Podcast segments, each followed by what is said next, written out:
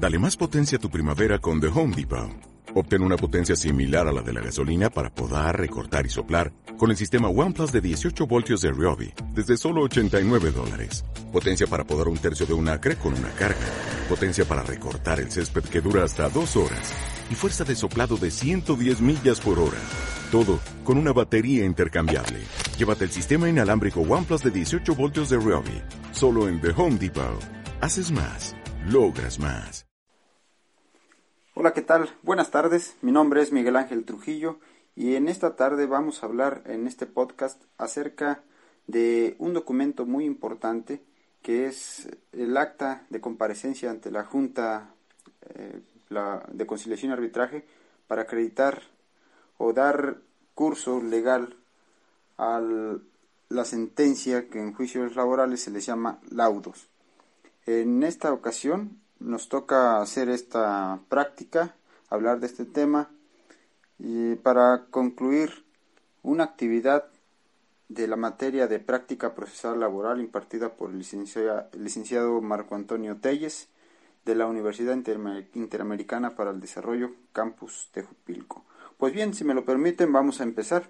En esta ocasión, la actividad de aprendizaje nos pide que expliquemos a detalle la elaboración de esta importante acta en la que se haga constar la comparecencia del apoderado legal de la persona moral ficticia, en este caso vamos a imaginar que estamos representando a la parte demandada y pues bueno, vamos a entrar a detalle para dar cuenta de las partes que debe de contener este importante documento. Antes que nada me gustaría empezar por definir qué es el laudo en, México, en nuestro derecho laboral, se entiende por laudo la resolución definitiva que dictan las juntas de conciliación y arbitraje para poner fin a un conflicto de trabajo, ya sea este jurídico o económico. En la mayoría de los casos es económico, sin embargo también existen laudos que resuelven temas de corte jurídico. En estos se decide la controversia en lo principal, después de que se ha agotado el procedimiento señalado por la Ley Federal del Trabajo. Pues bien, ya quedado, quedando aclarado el tema del, del concepto del laudo, vamos a pasar de lleno a lo que es el acta de la comparecencia ante la Junta para acreditar el cumplimiento de un laudo. En este documento, que es eh, redactado por el secretario de la Junta, eh, empieza como la mayoría de los autos eh, en cualquier tipo de juicio, en donde en la parte superior derecha se encuentra eh, el nombre o las partes que están controvertidas en, en el caso, en este caso la parte actora y la parte demandada.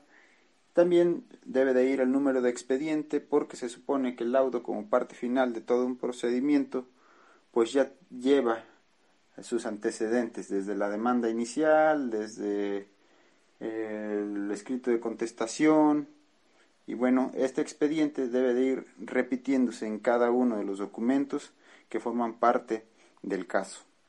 Eh, también, después de estos datos, siempre debe de ir el lugar, eh, la fecha y el tribunal o la junta en la cual se está llevando a cabo este juicio laboral. Una vez eh, haber asentado, habiendo asentado estos datos,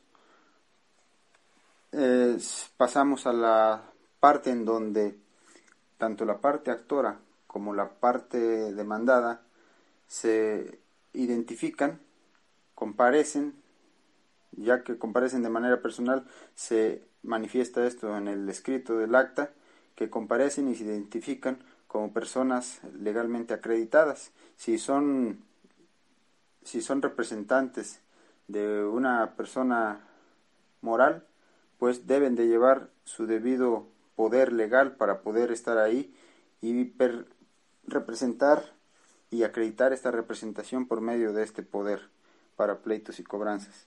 Cuando es una persona física, pues basta con acreditar su identidad con un documento probatorio, como puede ser la credencial del lector, o el pasaporte, o cualquier otro documento oficial, cédula profesional, cualquier documento que dé cuenta de que se trata de la misma persona que se encuentra en el conflicto.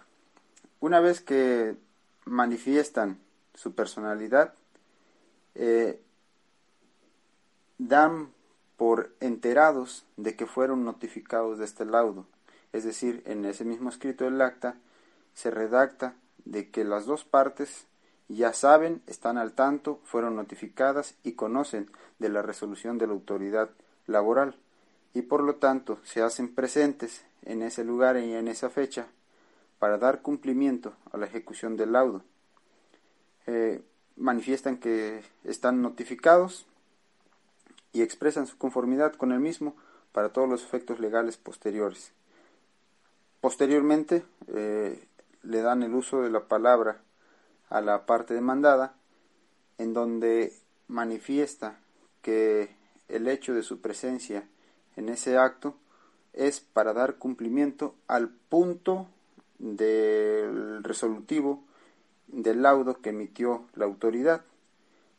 Esto va a depender mucho en, en la redacción del laudo. Ahí se establece explícitamente en qué punto se condena a la parte demandada a dar cumplimiento en la mayor parte de las veces de manera económica, eh, pecuniario se le llama, para la parte actora.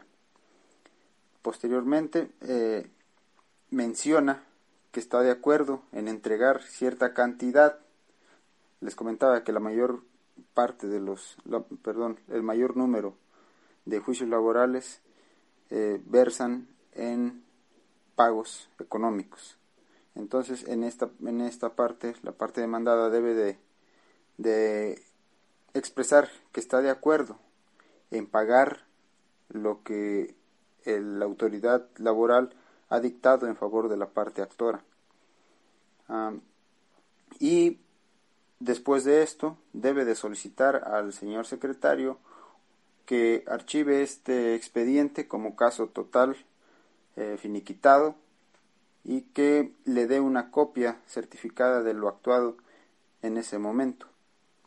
Asimismo, el, la parte actora toma también la palabra y deja constancia en esta acta de que recibe a su entera conformidad y satisfacción cierta cantidad de, de dinero que corresponde al pago de todas y cada una de las prestaciones a que se condena a la parte demandada en el laudo dictado, por, por lo que le otorga también un recibo de finiquito a la parte demandada, manifestando que habiéndose dado cumplimiento a dicho laudo plenamente y por carecer de materia en este juicio solicita que se archive el expediente como asunto total y definitivamente concluido.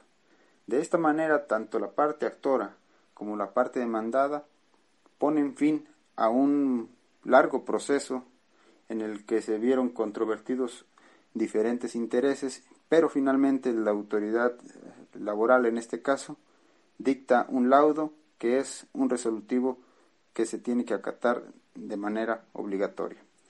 Espero haya quedado claro esta, esta explicación acerca del tema de laudos y espero también escucharnos en la próxima emisión de este tipo de podcast. Hasta pronto.